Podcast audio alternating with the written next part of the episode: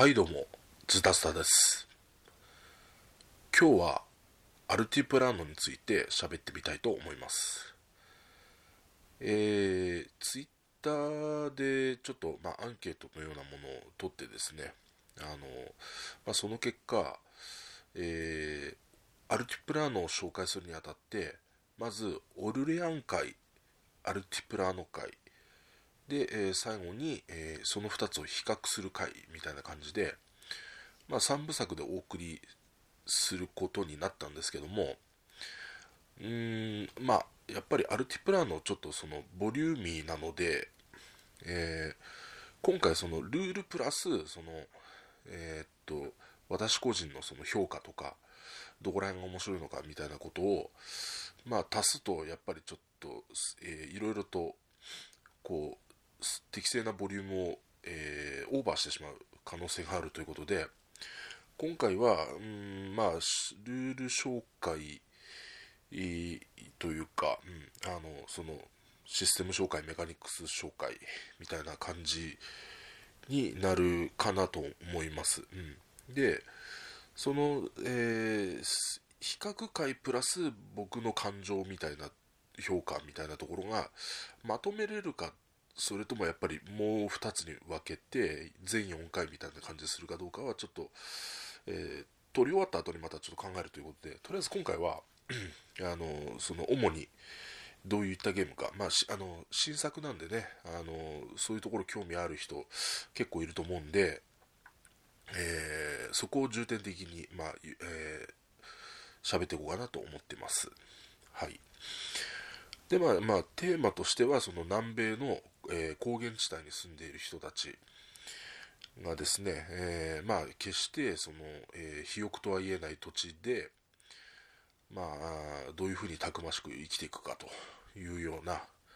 まあ、テーマだけ聞くとですね、あのちょっと、えーアグリコラっぽいところもありますけどね、アグリコラのその設定の場所が違うバージョンみたいな。まあ、ただしこのゲームは若プレでもなく、あとその畑に、えー作物植えたら何かが実るだとか、あの動物2人、2匹飼ってると1匹増えるとかそういう要素はなくて、えーまあ、そのバッグビルドシステムですね。うん、まあ、えー作ってるデザイナーも出してる会社も、まあ、オルレアンと同じなので、えそういう意味ではそのバックビルドの、まあ、最新作という感じになっておりますと。で、えーまずその、えー自分の手番にできることなんですが、えーまあ、フェフェーズになってるかな。一応全員あの同時にこうフェーズが進んでって第1フェーズが、まあ、ドローフェーズですね。その、えー巾着袋からチップを取り出すフェーズ。えで、え第2フェーズが計画フェーズになっててその取り出したチップの中から、え自分のアクションボードがありましてそこに、えーどのチップを配置してどこでアクションなどんなアクションをするかっていうのを、まあ、決定する、まあ、そういうフェーズですね。でその後、まあ第3フェーズでそのアクションフェーズっていう実際にそれを一手番ずつこう、えー実行していくというそういうフェーズがあってで第4フェーズは、まあ、次のラウンドに向けての準備フェーズみたいな感じですね。その、えー取った拡張カードをこう詰めて補充してで、えー使った荷車を元に戻してスタピーマーカーを、えー下茶にこう、ね、左隣の人に回してみたいな、まあ、そんな感じの全4フェーズになってて、うん、いう感じですね。はい。で、まあ、これだけ聞くと、うん、まさにオルレアンだねって感じもするんですけども実際のこうプレイ感覚は結構違ってるんですね、うん、割と違うゲームかなって、はい、私は感じました、うん、でまずその、えー最も違ってるなというか、あのーアルティプラーノはオルレアンと、うん、だいぶ違うなと思わせる要素の一つにですねまずあの、えー場所のボードっていうのがありましてそれが7つあるんですが、えー、と円形にこう丸くあの置くんですね。そのテーブルの上に置いて。で、えープレイヤーのコマは、まあ、どっか1箇所の場所からスタートするんですよ。で、えー、そのアクションスペースっていうのはそれぞれその場所に対応しててですね、まあ、アイコンがちゃんと書いてあるんですけども、えー、でその自分のコマがそこの場所にいないとそこのアクションをできないっていうちょっと縛りが一つできたんですね。これらこれはもうオルレアンにはなかった要素でオルレアンは、まあ、おあのそこのアクションが置いてさえあればあの絶対にできたんですけども今回はそのコマで移動そこに移動して実際にそこにいないとアクションができないというそういう縛りがつきました、うん、で、まあ、各人1回だけはその、えー、無条件で移動できるっていうかノーコストで3歩まで移動できるんですけどね、まあ、右回りでも左回りでもどっちでも。行けるみたいなねでも2回目のああの移動からですねその、まあ、コストが必要になってきて、まあ、食料をあのその移動のマス目のところに置いとかないといけないですね。その計画フェーズの時に一緒に置いとかないといけないで、それをあの1個ひっぺがして、その、えー、まあ、ステーチップ置き場というかコンテナっていうのがあるんですけど、まあ、そこに捨てると、えー、移動することができると。で、その、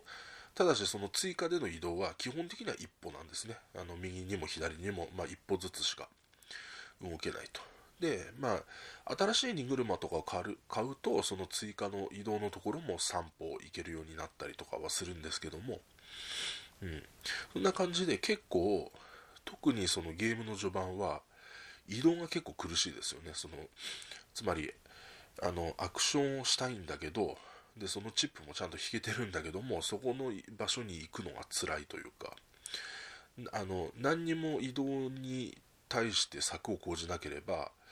あの毎ラウンド1回しか移動できないので、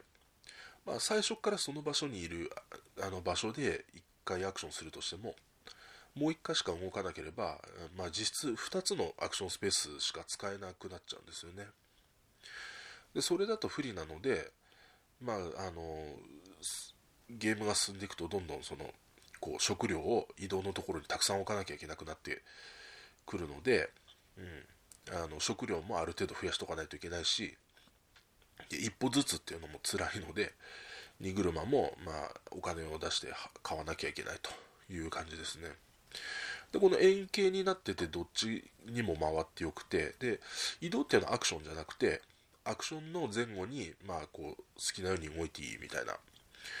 感じなのでなんかそれだとなんかあれ？僕の好きなアクアなんとかに 似てるなみたいなそんな感じもちょっとあるし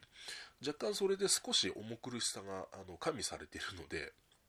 あの見た目の箱の見た目とかねそのパッと見はファンシーなんですけどもわりかしそこら辺はちょっと、えー、の若干重苦しさがあったりもします。特に序盤はね、うん、そんな感じですね。であと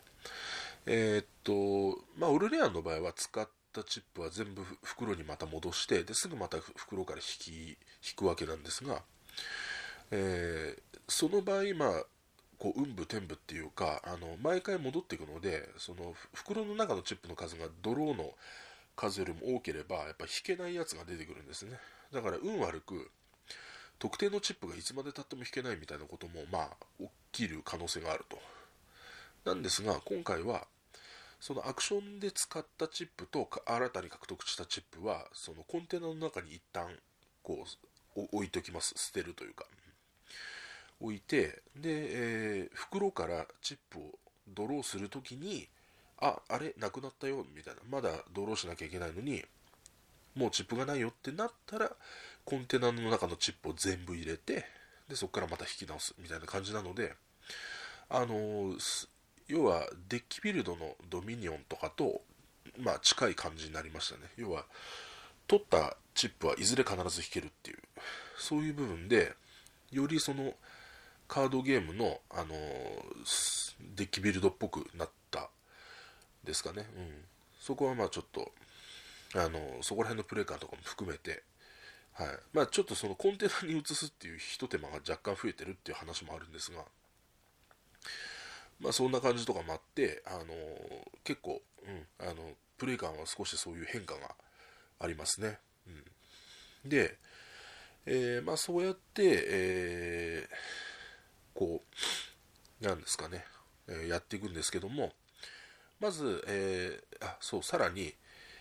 えー、非対称ゲームになったというかね最初にその自分の役割をあのこう選ぶ、えあの最初の1ゲームはまあランダムに配ってくださいみたいな。でゲームに慣れてきたら、まあ、例によってそのスタートプレイヤーと逆側から好きなやつ取っていくみたいなああいう感じにしてくれみたいなまあそんなことが書いてあるんですがでその、えー、キャラを選ぶと最初の、えー、持ってるリソースが書いてあるんですがそれが人によってバラバラであると。でキャラのタイル自体もアクションボードになっててそれもその各場所があってそこにくっつけとくんですけども結局それもその場所にいないとアクションできないっていう形になるので、はい、だから、えー、っと人によってその始まる場所も違うしやれるアクションも違うしもっと言うと持ってるリソースも違ってくると。いうことなんで、まあ、あの嫌でも、まあ、ちょっと違う経路でそのゲームを進めていかなきゃいけないという、まあ、そういう要素も足されてますね。うん、で、うんと、で、それプラス、え、ー、と、市場っていうところの、えー、場所でできるアクションの一つに、えー、その拡張カードをの購入っていうのがあって、まあ、その、オルレアンでいうところのその、えー、新しいその場所ですね。その、えー、要は新しいアクションができるそのタイルを買う、買えるっていうとこがあって、で、そこは、まあ、あの、なんていうんですかね、シティビルダーとかコンコルディアみたいな感じで、その元のコストはそのタイルに書いてあるんですけども、それプラス、その新しく出てきたものほど高くなるみたいな、そういうのが、まあ、ボードに書いてあって、で下にあればあるほどその古いものの方が、まあ、ある程度安く買えると。で買ってきたらそれもそのアイコンが書いてあってあの場所のところにこう自分のボードにくっつけるようになってるんですがでそこにあのあの移動してそこでアクションすると。だからまあ比較的同じ場所のやつをこう取っていくとまあそのコマがあんまりたくさん移動せずにそこで集中してやれるからまあそこのは効率いいといえば効率いいんですかね。そういうような要素もあったりしますと。うん、で、その、えー、拡張カードが、その補充がまあ尽きたらあの、あと1ラウンドやって終了っていう、そういう感じのゲームなんですが、えー、得点の仕方、うん、得点経路がまあいくつかあるんですが、それを紹介すると、まず、まあ、ここもオルリアンからの変更点なんですが、チップ自体に点数があると。うん、で、これは、0点のチップもあるんですけどね、食料とかアルパカとか魚とか0点なんですが、えー、まあ、木とか石とか、えー、えー、あとカカオかな？とかは1点みたいな。で、えっと、まあ、糸とかは2点と、糸とか鉄鉱石っていうのは2点。3点のは銀とか布とかそんな感じですかね。で、ガラスが一番高くて4点みたいな。持ってるだけで点数が、うん、だからあのオルレアンとかはまあそのチップどれだけ取ってもどれだけ圧縮してもあんまり最後残ってるものに意味はなかったんですが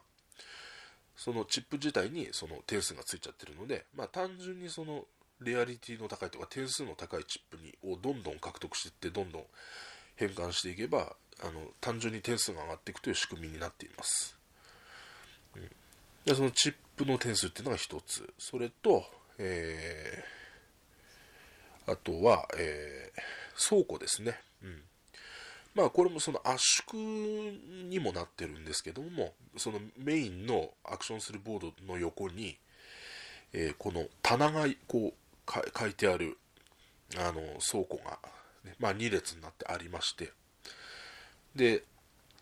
えー、横一列に物品をこう、えー、圧縮してそこに詰めると、えー、まあ、横一列全部こう埋まったら点数が入るその横に書いてある点数が入るんですが下の段上の段になればなるほど点数が高いと、う。ん、だから下の段を詰めるよりは上のなるべく上の段に行って詰めた方が点数効率いいんですけどもあのまあプエルトリコの船みたいなもんで一つの棚に例えば糸とかをこう入れてしまうとそれはもう糸棚なんですね、うん。でその次の段とかに例えば鉄鉱石とかを入れるとこれそれはもう鉄鉱石棚なわけですね。そのそれしか入れられないと。でそれか、まあ、あとそのコーンっていうオールマイティみたいなそのあの倉庫用の物品があるんですが、まあ、それそれかそのものかしか入れれなくなると。で全く新しい物品がその他の棚に詰められない物品が来たら一段上にこう載せるみたいなそういう感じになってまして。つまりバラバラに、えー、こう一気にそのバラ同じやつじゃなくてバラバラに倉庫に入れると縦にどんどん積んでいくことができるんですね。ボンボンボンボンと。だから種別さえ違えばその同じ棚に入らないのでどんどんどんどん上の棚に登ってって最終的にはそのあのなるべく点数の高いとか一番点数の高いところから、えー、詰めていくみたいな感じにすれば同じ手間でその効率よく点数が取れると、うん、そういうあの、まあ、得点経路プラス、まあ、圧縮にもなりますよね。デッキの圧縮、うん、特にさっきのあのえっと、一番点数の高い4点のガラスっていうのはあの4点なのはいいけど使い道が全くないんですよ。それでアクションが全くできなくて。でだから言ってみれば、あの、えー、なんですか、まあ、続集というかね、あの、ああいうノイズカードになっちゃうので、うん、まあ倉庫に入れとくと効率がいいと。別にあの倉庫に入れたカードとかも、あのゲームから除外されるわけじゃなくて、それもちゃんと最後に点数が加算されるので、そのもののチップの点数プラス、えー、倉庫の点数ということで、結構ダブルで美味しい感じになるので、まあ、効率いいですよと。あと、その適度にデッキを圧縮するっていうことも、まあ、当然兼ねているので、まあ、そういう意味でも美味しい場所ですね、ということですね。で、あと、えー、注文書っていうのもあって、まあ、これも言ってみれば、えー、契約タイルというか、あの、マルコ・ポーロ的に言えば、えー、みたいなやつ、その、え物品が2個か3個書いてあって、その、何と何と何をこのこのカードの上に載せれば注文達成っていうことで、まあ、17点とか点数入ってなおかつコーンも1個振達成ボーナスみたいな感じでコーンも1個降ってきて倉庫にもそのコーンが入れられるよみたいな。そういうやつですね、うん、でこれはあの、えーと、市場の場所で1金払うと1枚取れるんですが、えー、達成未達成の注文書があると新しい注文書を買えないのでえっと、最初にこうバーッと点数の高いやつをがめちゃうみたいなことはできなくて、まあ、1個ずつ、うん、あのやっていかないといけないのでちゃんと他の人たちにもまんべんなくいいカードは、まあ、あの行くんですけども、まあ、はあの早物勝ちは早物勝ちですね。そのカードがスタックされてるんですけど基本的にこのゲームあのオルレアンのあの特殊建物っていうか場所と同じであの何を取ってもいいんですよ。要は中身見て取っていいので。だからそういう意味ではもう早取りというかね、そういう早取り競争になってますね。なるべく点数のあの高いやつで自分が詰めれやすいものをま優先的に取っていくみたいな、そういう感じですね。うんで、この注文書に載せたチップも、あの、ゲーム終了時までそのバッグの中に帰ってくるってことはないので、まあ、これも言ってみればプチ圧縮みたいな、そういう要素も兼ねてますね。で、あと次は家ですね。えっ、と、その村の場所でできる、まあ、石石っていうのを使って、え取れるカードがあるんですけども、まず単純にそのカードを取れば4点ですね。あのさっき言ったチップの最大点数がガラスの4点なんで、まあ、そのガラス取るのも家カード取るのもまず普通に4点なのでそれで考えたらまあまずでかいですよね点数ねででかい上に、まあ、全部バラバラなユニークになってるんですけどなんかその物品の種類が1つ書いてあってそこにプラス1って書いてあるんですねだその自分の持ってるその物品の分だけプラス1点されるよみたいな感じですよね。だから例えば家を建ててそれが銀のやつが書いてあったりしたら自分が銀最終的に6個持ってたりしたらその4プラス6で、まあ、そのカード1枚で10点入ると。でしかもこれ注文あの注文書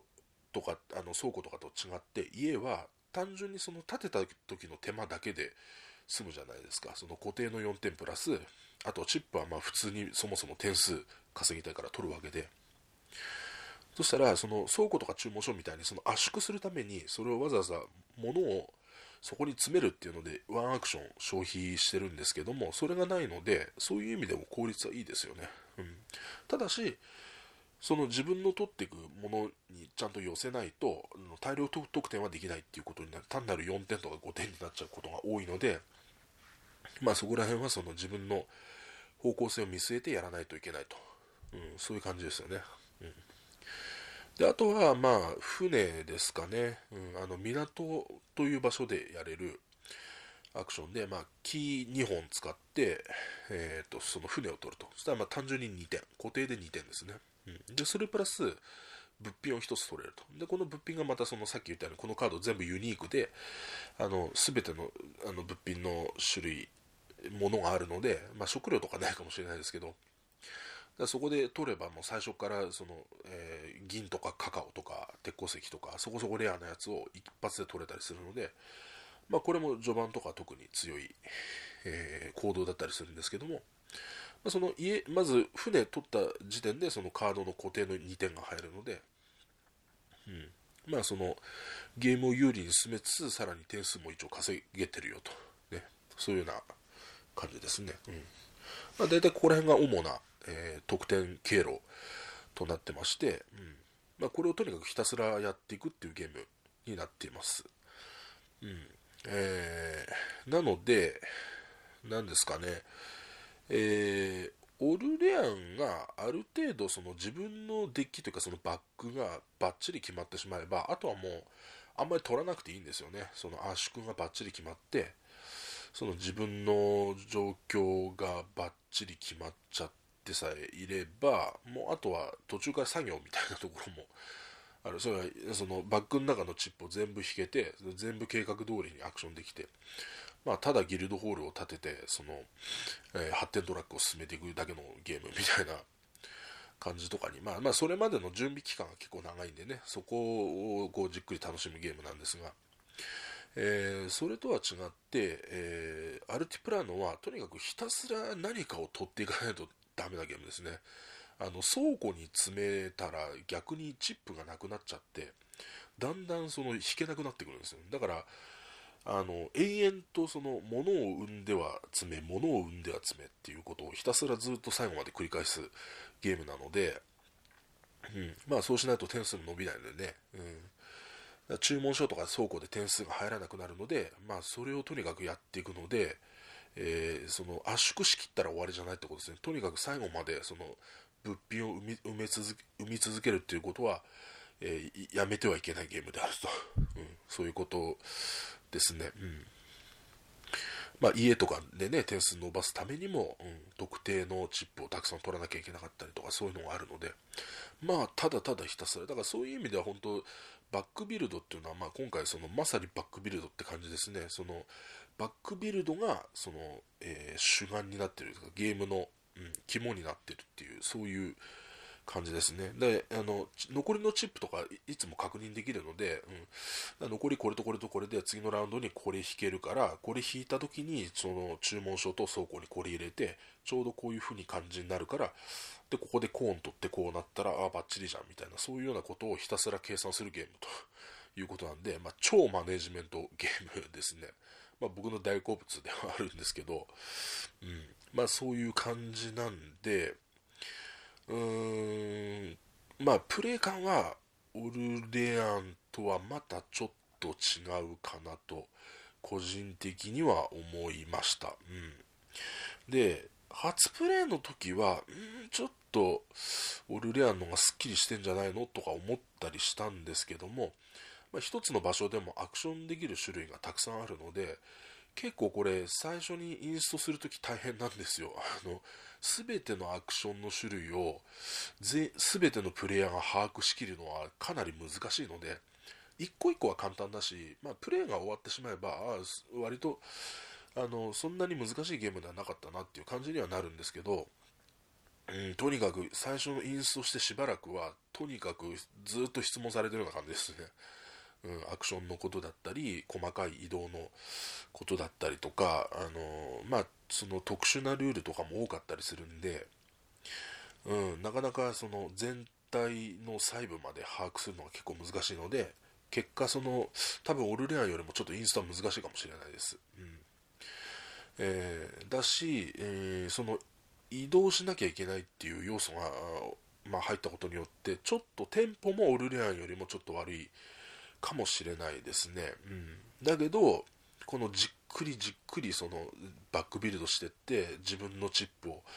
こう価値を高めてってさらには注文書とか倉庫にちょうどその自分が計画した通りにこううまく入れてそれがこう何て言うかもうバッチリ当たった時のこう快感っていうのはまたひとしおで そういう部分で言ったらまたオルレアンとは違う面白みがあってこれはこれでねそのじわじわとねじわじわと僕は面白くなってきてるので、うん、これはいいですねと結構良かったですはいまあただ